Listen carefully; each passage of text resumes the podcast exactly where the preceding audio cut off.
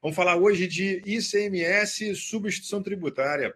Só Jesus. Cara, ICMS é de longe o tributo que dá mais trabalho para a gente na República, né, cara? Pô, mesmo PIS e COFINS, cumulativo, não cumulativo, mas o ICMS não tem igual, cara. Eita, só, só tem 27, né? Diferenças, legislações, né? Tem 27 legislações. Só 27. E, e, ainda, e ainda que exista um conselho lá, o Confas, parece que eles não se, não se falam muito, não. Só quando vai ter um, um convênio literalmente aí tenebroso, né? Que a gente vai falar mais à frente. Que legal, que coisa boa. Querido e querida, seja bem-vindo. Você que está se juntando a gente aqui agora, nós somos a, a Oliveira e Carvalho, nós somos um time de ex-auditores fiscais que abriu mão da carreira pública para montar essa, essa, empresa de consultoria tributária, é, mas nenhum de nós foi expulso pelas Elotes. Graças a Deus, saímos por opção né? É, em função do conflito de interesse, entendemos que a iniciativa privada tinha oportunidades melhores. É, especificamente em relação à pauta de hoje, a gente vai falar de CMS, substituição tributária. Que história é essa, né? A gente foi surpreendido há um tempo atrás com os estados sugerindo aí o regime é, optativo tributário. Mas o que, que é isso, né, rapaz? É uma, uma invenção aí dos estados, a gente vai falar sobre isso hoje. Se isso é bom se isso é ruim aí para as empresas de maneira geral.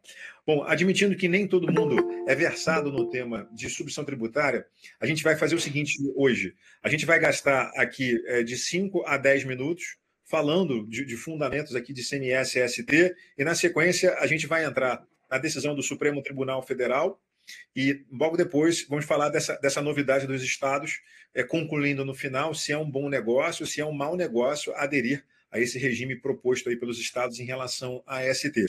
Vamos lá. CMS, ST. Bom, lembrando, é, o que, que é a substituição tributária? Né? É, o Estado, como ele age no pressuposto do interesse público, ele tem algumas vantagens em relação ao particular. Né? Uma delas é, por exemplo, garantir não vai tomar um calote. Né? A ideia do, do Estado colocar a mão na grana é, e ter o risco mitigado de não receber o que ele tem direito é o que faz surgir o ICMS subção tributária. Né? O ICMS, como você bem sabe, é um tributo que incide sobre mercadoria, sobre circulação de mercadorias e alguns serviços, como, por exemplo, telecomunicações. É, e o ICMS ele é pago quando acontece o fato gerador, ou seja, quando acontece a venda, a transferência do produto ou da mercadoria. Em algumas situações, o governo exige que o ICMS ele seja pago antes da venda do produto ou da mercadoria. Antes. Quer dizer, o governo fala assim, cara, você nem vendeu ainda, já vem aqui me antecipando o valor do ICMS que você deveria pagar quando você vendesse. Mas, mas, mas que história é essa? Pois é, é assim que funciona. Então, na nossa situação aqui hipotética, imagine o seguinte: imagine que eu sou é, um varejista.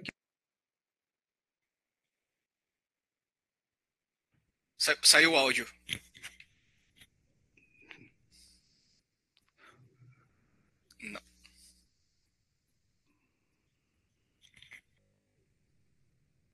Não, está mutado. É, desligasse o teu microfone.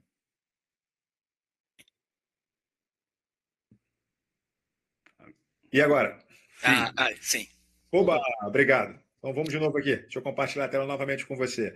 Admita então que se você é um varejista e você está comprando uma determinada mercadoria do atacadista por 100 dinheiros, beleza? Aí o atacadista, quando vende essa mercadoria para você, ele, como vendedor, ele vai lá e faz o pagamento do ICMS na venda, né? Normal, legal. É... Opa, o som está aqui, graças a Deus. E aí, é... o que, que o governo do estado faz? Ele fala assim: você, varejista, que está comprando essa mercadoria por 100 reais, eu acho que você vai vender essa mercadoria aqui por 150 reais. Né?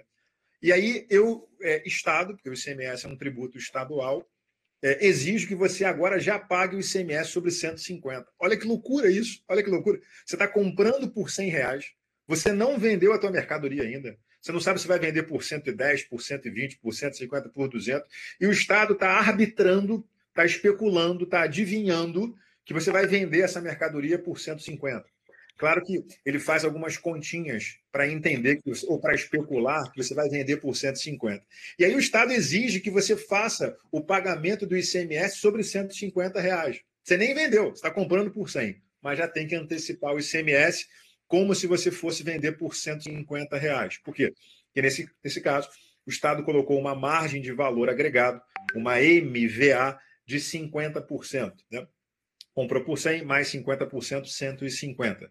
Dependendo do Estado, o Estado chama de pauta, não importa. O Estado arbitra um percentual e admite que você vai vender pelo preço de compra mais um percentual e exige que você antecipe o ICMS. O que acontece em muitas das situações é que o valor considerado pelo Estado como base de cálculo desse imposto do ICMS-ST nem sempre se realiza. Né? Em algumas situações, o Estado é, admitiu que aquele produto seria vendido por 150 de fato, mas o produto foi vendido por 140, o produto foi vendido por 130, o produto foi vendido por 120. E aí, por quê? A questão comercial, né? O varejista, o máximo que ele conseguiu praticar foi 120. Olha que situação engraçada essa, né? O varejista comprou por 100, pagou ICMS como se fosse vender por 150, mas efetivamente o preço de saída foi menor do que 150, 120. Pô, não é justo. Porque isso aí é enriquecimento ilícito do Estado.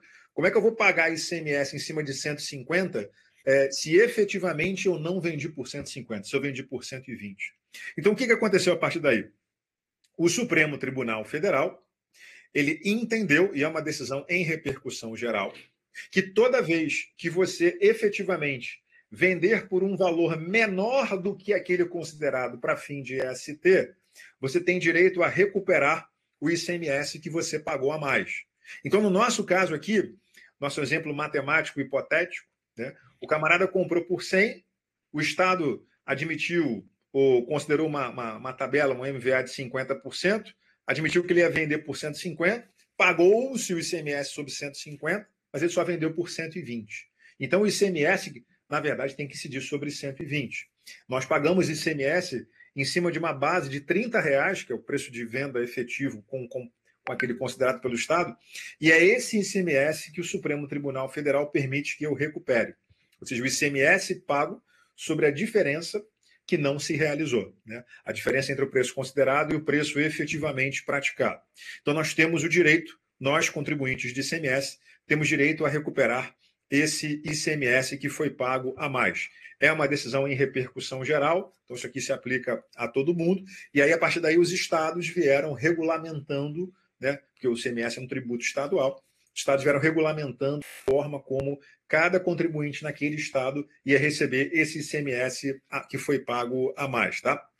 Essa é a decisão do Supremo Tribunal Federal. Isso aí é como, é como caminha é, a humanidade.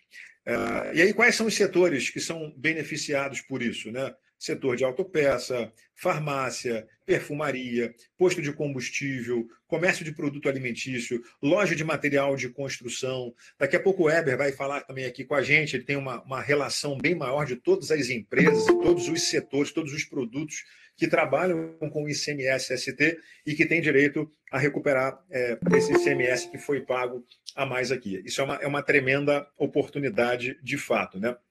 Qual é a questão?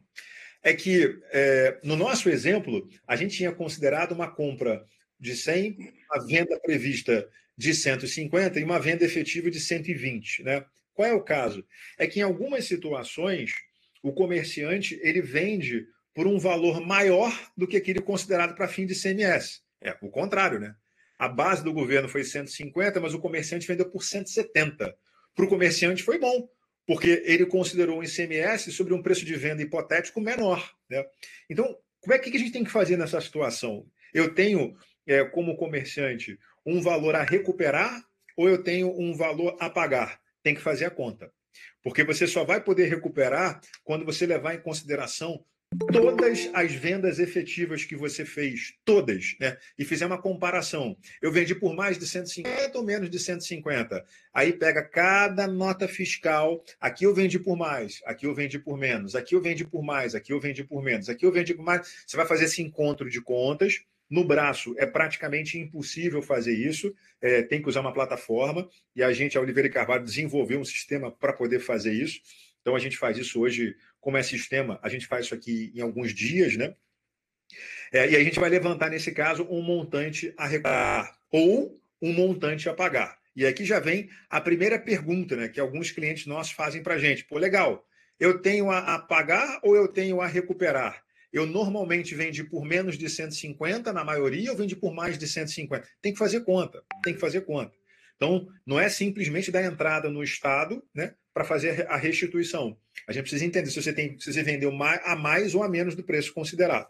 Se você vendeu, na maioria dos produtos, né, por uma base menor do que a considerada pelo Estado, após o encontro de contas, a gente vai ter uma grana para recuperar.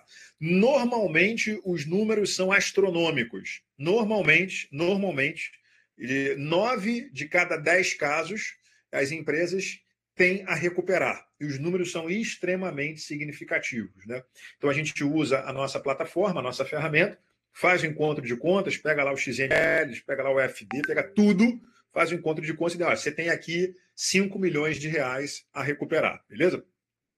Essa é a primeira parte do projeto. Por que a primeira parte do projeto? É, porque a gente sabe que o comércio, tradicionalmente, ele tem algumas peculiaridades. Né? Tem muito comerciante que é enrolado, né? tem comerciante que usa lá um, uma classificação inadequada, às vezes a escrituração dele não está toda em ordem, e especificamente esse tipo de recuperação de CMS e ST, a gente primeiro pede autorização ao Estado antes de utilizar. É diferente, por exemplo, de uma contribuição previdenciária que a gente recupera aqui na Oliveira e Carvalho, que a gente, a gente faz o aproveitamento é, direto na fazenda. Esse aqui não, o ICMS-ST, primeiro eu peço autorização. E eu não vou entregar a documentação da minha empresa se eu estiver exposto. Então, qual é o trabalho, na verdade? A gente pega toda a documentação, joga na plataforma, identifica se tem valor a restituir. Tem valor a restituir. No momento em que a gente fez o levantamento, a plataforma ela já acusa quais são as inconsistências. E a gente vai gerar é, para o nosso cliente um relatório de inconsistências. Né? Aqui teve uma inversão, CFOP de entrada com CFOP de saída. É, aqui, essa, essa, essa, documentação contábil não condiz com aquela, aqui está errado, né? porque primeiro tem que fazer o dever de casa. Então, levantei o valor restituir. Sim. É, verifiquei todas as, as inconsistências que existem. Aí a gente vai colocar essa inconsistência para o cliente. Ele vai primeiro fazer o dever de casa, de deixar a casa toda arrumada, uma fotografia toda bonita. Quando a contabilidade estiver toda redonda, 100%, aí a gente vai pegar essa documentação e vai entregar na fazenda. E aí o auditor fiscal lá do estado, ele vai analisar a documentação que a gente está apresentando e vai autorizar a empresa a fazer o aproveitamento. E aí depois então da autorização é que é feito de fato o aproveitamento. O que, que tem chamado a atenção da gente? Né? É, com essa decisão do Supremo Tribunal Federal, é, maravilhosa para as empresas de maneira geral, os estados perceberam o tamanho do problema, né? porque tem muita empresa restituindo milhões de reais de ICMS. Então, o que, que os estados fizeram? Né? Tem ninguém bobo. Os estados inventaram agora, vou compartilhar com você uma outra apresentação, só um minutinho, com o objetivo de limitar o alcance do efeito da decisão do Supremo Tribunal Federal. É, tem ninguém bobo. É o regime optativo aqui de tributação. Então vamos lá. Que história é essa? Acho que a apresentação deve ter aberto aí para você já, né? Já, já. Obrigado. Vou direto aqui para o que interessa, que é o regime proposto pelos estados, e a gente vai ficar aqui agora a falar especificamente se vale a pena ou não para você aderir a essa proposta aí do Estado. Né? Então, qual é a proposta do Estado? Ele diz o seguinte: bom, você, você que acha que tem algum valor a recuperar, vamos fazer o seguinte: você pode ter valor a recuperar, mas você pode ter também valor a pagar. É, então, vamos fazer o seguinte: você contribuinte vai assinar aqui um documento, vai fazer uma opção dizendo que é, você está abrindo mão de todo o valor que você tem a recuperar nos últimos cinco anos. E aí você vai assinar esse documento, se você quiser, porque aí também, se você tiver valor a pagar, né, vamos imaginar que você tenha vendido por um valor maior do que aquele considerado para fim de CMS ST. Então você tem um valor maior, tem um valor a pagar e não a receber. Então qual é o acordo do governo do estado? Fazer adere aqui ao que eu estou propondo para você, que aí a gente faz aqui um encontro de contas e você fica dispensado de ter que recolher algum ICMS complementar, caso você tenha algum ICMS complementar a recolher. Isso aqui para a gente é uma tremenda covardia. Por que isso aqui é uma tremenda covardia? Porque, querido, a tributação do ICMS e ST ela é uma tributação definitiva. No momento em que o Estado define lá as regrinhas do jogo e fala o seguinte: olha só, é, o ICMS e ST, a pauta que eu pratico para o teu produto é 50%, e você paga os 50%, pouco importa daqui para frente se você vai vender por mais ou por menos. É definitivo. O, o Estado já garantiu o dele. Né? O Estado não pode se o Estado pratica a substituição tributária, o Estado não pode, depois, caso você venda por um valor maior do que o considerado, cobrar a diferença. Não tem essa. Né? Então, olha, olha a linha de argumentação do Estado querendo dar uma de malandro. Né? Não faz assim, ó. Olha, você não sabe, hein? Pode ser que você tenha mais a pagar do que a receber. Garante logo isso aqui, faz a opção no regime tributário aqui, esse regime que a gente está inventando aqui agora, que aí você se livra de pagar o passado. Coisa nenhuma. A nossa recomendação para os nossos clientes é o seguinte: você aderir a esse regime, o que você tem que fazer? Manda a documentação para a gente. A gente vai pegar todas as operações que você realizou de venda dos últimos cinco anos. Vamos nós apurar se você tem a pagar ou tem a receber. Depois que você souber se você tem a pagar ou a receber, aí que a gente vai sugerir que você faça ou não a adesão ao regime optativo aí de, de tributação. Né? Então, não entra num desespero de, ai meu Deus, ai meu Deus, é melhor eu aderir esse troço logo, porque senão a fazenda vai me cobrar. Não, não, não, não, não faz isso não, não faz isso não. Faz a continha, porque a hora que você alina, a hora que você, hora que você assina, é igual aquele contrato, vê aqueles contratos com aquelas cláusulas pequenininhas, né? Às vezes o, o contribuinte assina e nem leu. Depois que você assinou, lá o regime dançou, querido. No momento que você assina, você acabou de abrir mão de tudo que você tem a, re a, receber, que você pagou a mais nos últimos cinco anos. Então, eu só vou assinar se isso for uma vantagem para mim. Primeiro eu faço a conta, faço a apuração, tem mais a pagar do que a receber? Aí eu vou avaliar se faz sentido assinar ou não. Mas, de maneira geral, não faça isso, tá? Bom, 20 minutos, conforme preconizado. Vamos abrir agora, então, aqui para perguntas e respostas resposta. Eber, se você quiser aqui já fazer algum complemento enquanto as pessoas vão colocando aqui as perguntinhas para a gente, fica à vontade, tá? Microfone aberto, querido, fica à vontade. Maravilha, maravilha. Boa noite a todo mundo aí que está nos assistindo, nos acompanhando. É, primeiro, uma satisfação tê-los aqui conosco, né?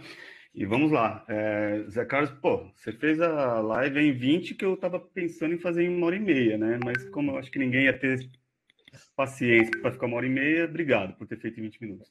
É, acho que é importante, né? Essa questão do hot, principalmente. É, a gente, até semana passada, a gente teve uma oportunidade de conversar com um parceiro de negócios nosso do Rio Grande do Sul, e, e ele falou para mim: bom, é, ele tem lá um escritório de contabilidade, ele tem quatro clientes que aderiram ao hot. Aí a primeira pergunta que eu fiz: vocês, o cliente avaliou? Ele falou assim: sim, dois clientes avaliaram, dois não.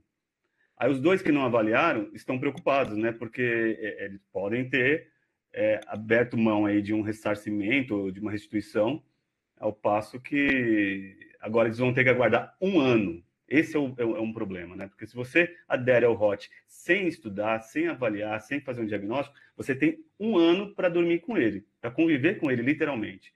Né? E, e, aí, aí você pode perder um caixa violento, né? Então, o que a gente sempre recomenda é isso, fazer o trabalho é, é, é de, de de análise preliminar para saber se vale mesmo a pena ou não.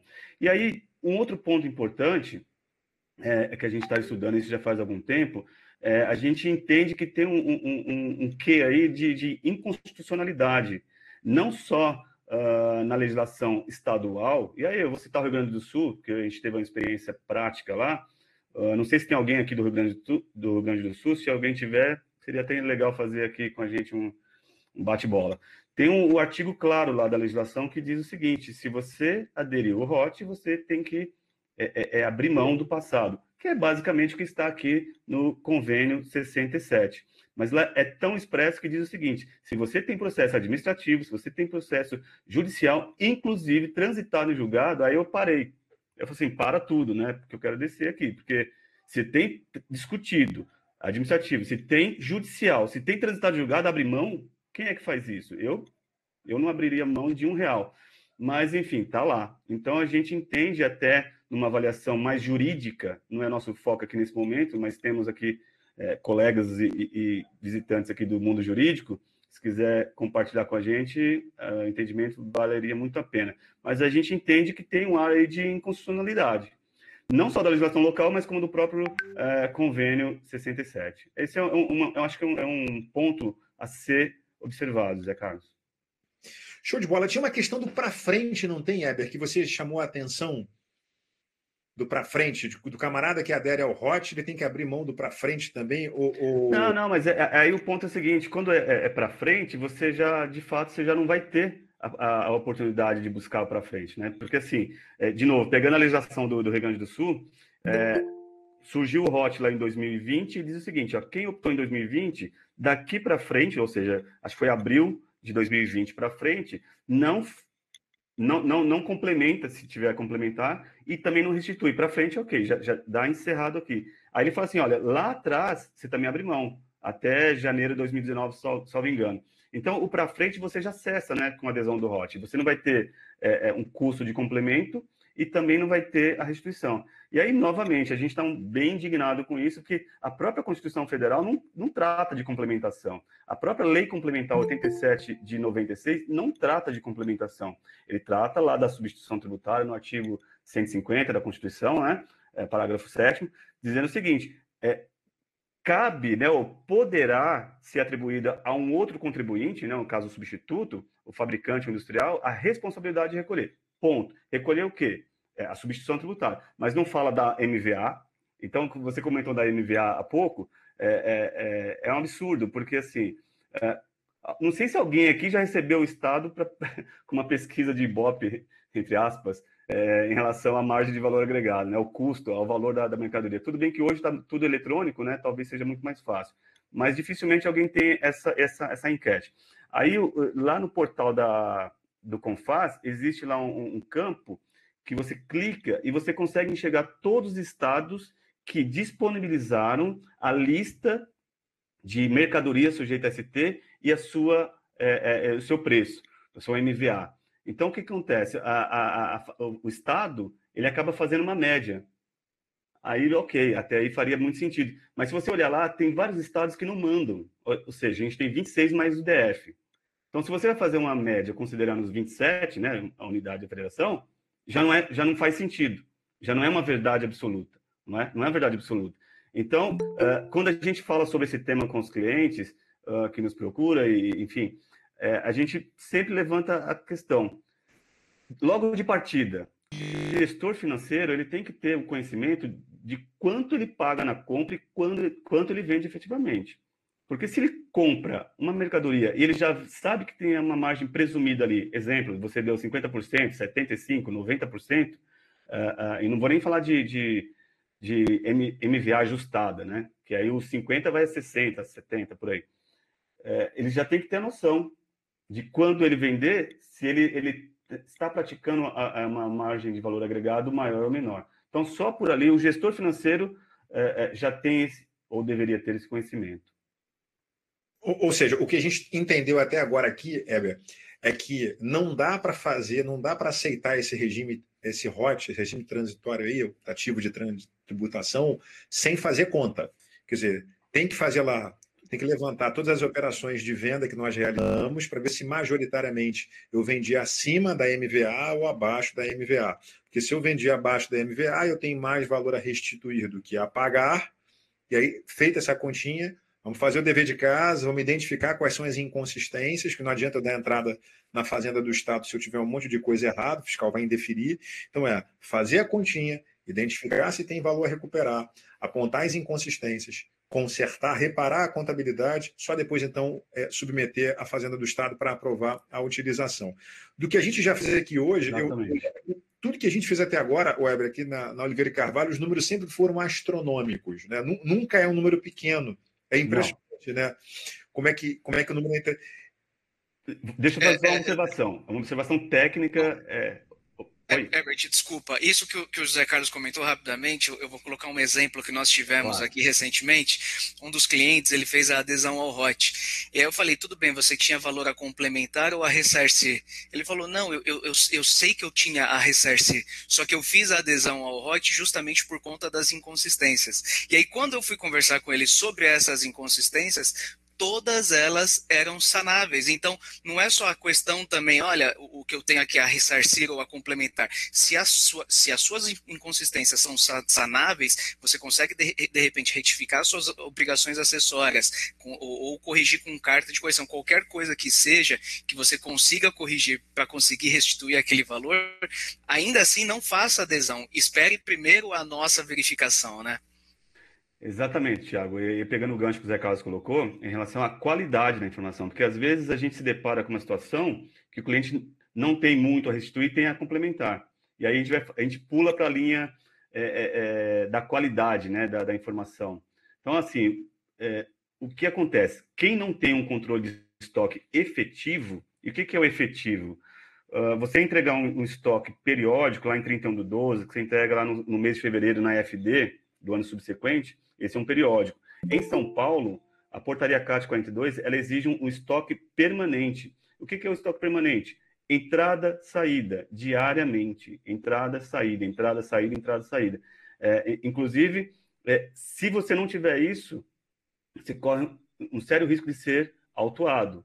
Por quê? Se você tiver um estoque negativo, você gera um complemento e aí geram outras, outras situações, né? O fisco pode é, presumir que houve lá venda sem nota, compra sem nota, e aí o que, o que pode presumir eu não tenho a capacidade de imaginar, né? Mas, enfim, a gente só tende a. A, a, a gente olha para isso e fala: olha, se não tiver um controle de estoque efetivo, é, é, é um risco é, iminente. Show de bola. Bom, a primeira pergunta aqui, pergunta do João Leite de Almeida Filho. Boa noite. Em estados que ainda não regulamentaram o ressarcimento, é possível fazer administrativamente ou é necessário ingressar com um mandado de segurança? Maravilha, excelente pergunta. Parece que ele leu a. Ele não esteve com a gente em alguma reunião, não, José Carlos? Pergunta do filme é essa. Essa é a pergunta do filme. É, exatamente. Essa, essa pergunta ela é maravilhosa. Uh, João, o que, que a gente já, já estudou bastante isso, né? É, primeiro, você, quando menciona que algum estado não regulamentou, ok, isso faz todo sentido. Muitos estados ainda não regulamentaram. É, a gente tem dois caminhos, a gente pensou em dois caminhos. Primeiro, a legislação ela já, já tem previsão de restituir quando o fato gerador presumido não é realizado. Esse é um ponto, né, que teoricamente é o que a gente já conhecia há tempos. Uh, então, o fato de o Estado não ter regulamentado, ele está descumprindo uma decisão em, em sede de repercussão geral do Supremo. Então, esse é um ponto. Então, o que a gente pensou aqui, entrar com pedido administrativo, é, é, pontuando toda essa, essa fundamentação legal e, também colocando o dedo na ferida de que ele está descumprindo uma obrigação legal, uma decisão legal, perdão, uh, e exigir o, a restituição.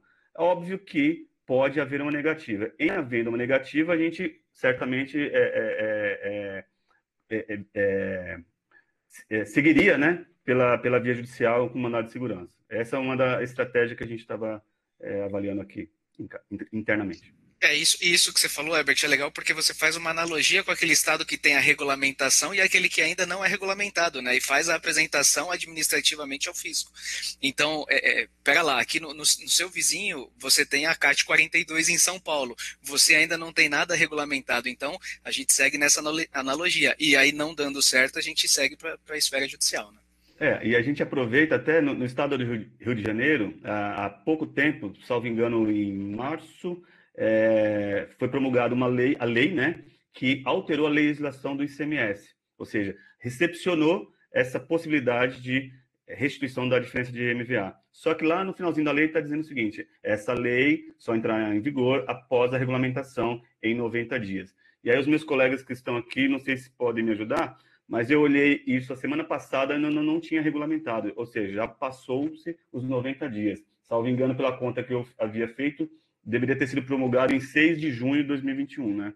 Então, hoje estamos aqui em 29. Se alguém souber, eu não olhei ontem, mas a semana passada tinha olhado. Então, João, eu não sei se, se ficou claro para você, mas esse é um caminho aí que a gente é, entende. É, é conveniente para o Estado ficar quietinho, né? Assim é fácil. É, o interessante seria a gente direto para o judiciário é, contratar um advogado, entrar com um mandado de segurança. Só que os juízes veem com, com bons olhos quando a gente faz o dever de casa antes, né? Que a gente, a gente provoca, a gente materializa, a gente deixa claro que a gente seguiu pela via que tinha que ter seguido, e o Estado não fez nada, foi, foi omisso. Né? Aí, nesse caso, paciência, é, mandado de segurança. É, a gente tem um, um, um, caso em Minas Gerais também que logo na, na, na 2018 a gente fez o trabalho, é, e a gente protocolou, o cliente protocolou lá na, na, na fazenda. E eles estão, e não dão retorno no sentido de nem deferir nem deferir. Né? Então a gente está aguardando, aguardando para chegar o momento de, de, de, de, ingressar com uma ação judicial também. A gente não vai ingressar antes de ter a negativa, né? não faz muito sentido. É, e, e, aí, falando um pouquinho do estado de Minas Gerais, estou uh, falando demais, hein? É, o estado de Minas Gerais, se deixar, eu falo, hein? O estado de Minas Gerais é, foi o primeiro estado, né, que trouxe essa, entre aspas, novidade do ROT atualmente. Mas lá atrás, em março de 2019, eles trataram como definitividade. O que, que era definitividade? Nada mais é do que o ROT atual. Né? Então, quer dizer, é, deram uma, uma ideia, né? e alguém gostou da ideia, e aí criou-se o ROT. Mas Minas Gerais já trouxe essa situação da definitividade. É a palavra que foi usada no regulamento do ICMS local. Que absurdo, né? Que palavra, né? Definitividade. É, é, parece que você tá, tá, forçando ali o cara a aceitar aquilo, né? Uma coisa que em, a, em muitas das vezes, 99% das vezes, não é legal. Né? Não faz sentido, não faz sentido aquilo que a gente fala, né? Uh, primeiro, a gente entende até que, se a gente for é, apertar um pouco mais, a, a própria é, instituição da MVA, ela pode ser inconstitucional. Porque se você majora é, é, um tributo e tem que ser recolhido antes do fato gerador efetivo, na minha cabeça não faz muito sentido, mas eu não sou advogado, sou contador, talvez por essa dificuldade de, de, de entender isso, né? Mas não faz muito sentido. A própria MVA pode ser contestada. A própria MVA. O Weber, a gente já tem a regulamentação hoje do ICMS, ST, a gente já consegue restituir efetivamente. São Paulo funciona muito bem. Rio Sim. de Janeiro foi recentemente regulamentado, mas ainda está capenga. É, onde mais funciona muito bem? É, eu trouxe alguns, alguns estados aqui só para a gente ter uma, uma, ideia, né? Até porque é, todos ali seriam muitos, né? Mas é, deixe-me ver aqui.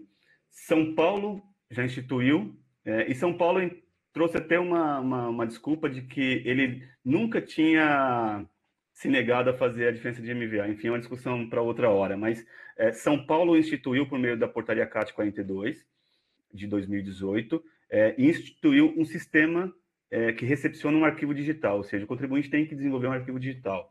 Uh, o Estado de Minas Gerais fez um procedimento híbrido, né? ou seja, tem que preparar um, um arquivo digital do controle de estoque e uma outra parte na, na FD ICMS. O Estado do Rio Grande do Sul ajuste somente na FD ICMS, não instituíram, não instituiu é, arquivo digital. Uh, Santa Catarina instituiu arquivo digital. Paraná também instituiu arquivo digital. De todos esses que eu estou falando, a gente é, é, é, acompanha muito mais de perto São Paulo é, no momento, é, e a gente percebe que São Paulo é um estado que, que tem até uh, ressarcido, restituído com, com certa velocidade esse tipo de diferença. Mas não foi, não foi, não foi muito fácil de convencê-los, não, mas tiveram que, que, que aderir, não teve jeito. Legal. E aí, uma vez que a gente é, fez o dever de casa, Eber levantou o que, que tem de oportunidade, né? Admitindo que tem mais a restituir do que a pagar. Foi feito um encontro de contas, né? Chegamos a um número. Identificamos as inconsistências. É, sugerimos que a empresa é, corrija as inconsistências, ela o fez. Aí a gente prepara o arquivo e manda para o Estado. É, normalmente está demorando quanto tempo em São Paulo para o Estado é, autorizar, o Estado restituir, ou pelo menos autorizar a utilização? É, a, a gente percebe que é, não tem uma regra é, é, idêntica, vamos chamar assim, uma regra igualitária, né? Cada, cada posto fiscal, quando recebe o arquivo, ele tem uma tratativa e, e, e sinceramente, é, a impressão que nos dá é que cada posto fiscal tem a sua legislação própria. E a gente até percebe que, que tem fiscais que não conhecem do tema, mas ele tem ali a incumbência de, de, de de, de, autorizar ali ou não. Então, esses fiscais que não conhecem o tema demora muito mais tempo de, de ter um retorno.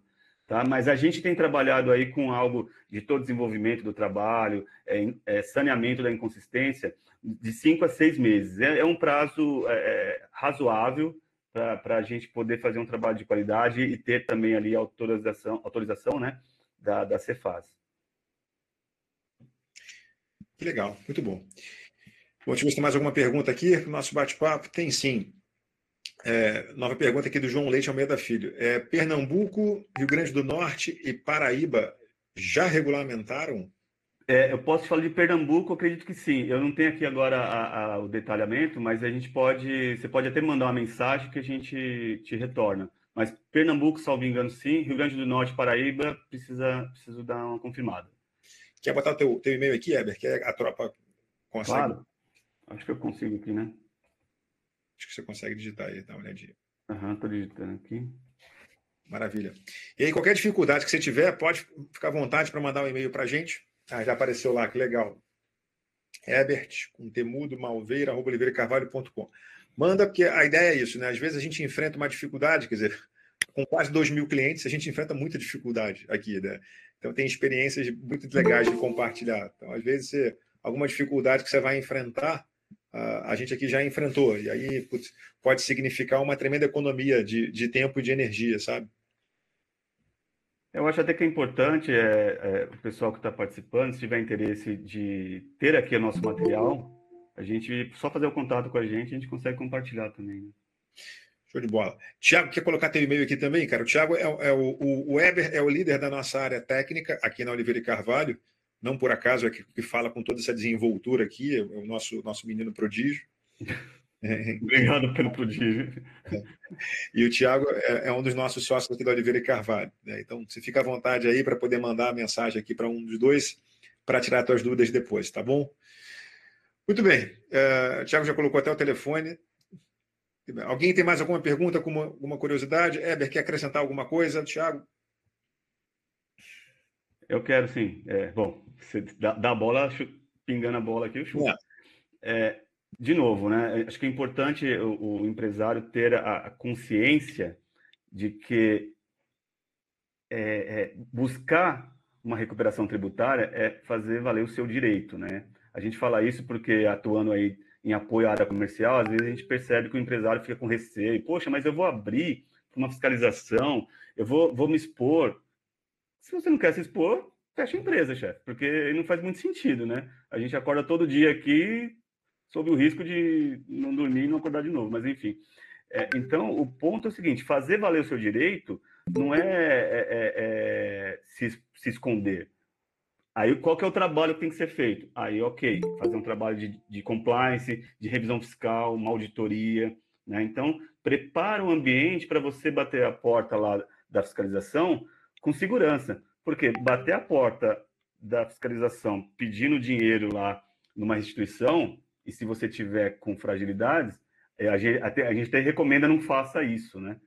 Primeiro faça a lição de casa, o dever, deixa as coisas bem encaminhadas, bem organizadas, com compliance, é, porque depois a conta sai um pouco mais cara. Isso que o Weber falou é muito importante, né? A diferença entre dar certo e dar errado é, tem que fazer consciência, né? Tem, tem uma galera no mercado que, ah, vamos recuperar imposto, né? Quando você vira a esquina, vem a multa ali de 75% a 150%. Então, assim, querido, não tem milagre, não tem milagre, né? Tem que fazer aquilo que já está, nesse caso, tem decisão transitada em julgado no Supremo Tribunal Federal em repercussão geral. Então, assim, está posto. Né? Tão simples quanto isso. O que, gente, o que existe mais seguro é o que tem. E, especificamente no ICMS ST, antes de utilizar, a gente vai pedir autorização. Antes de utilizar, a gente vai pedir autorização. Então, só vai usar, só tem um benefício efetivo depois que o fiscal disser.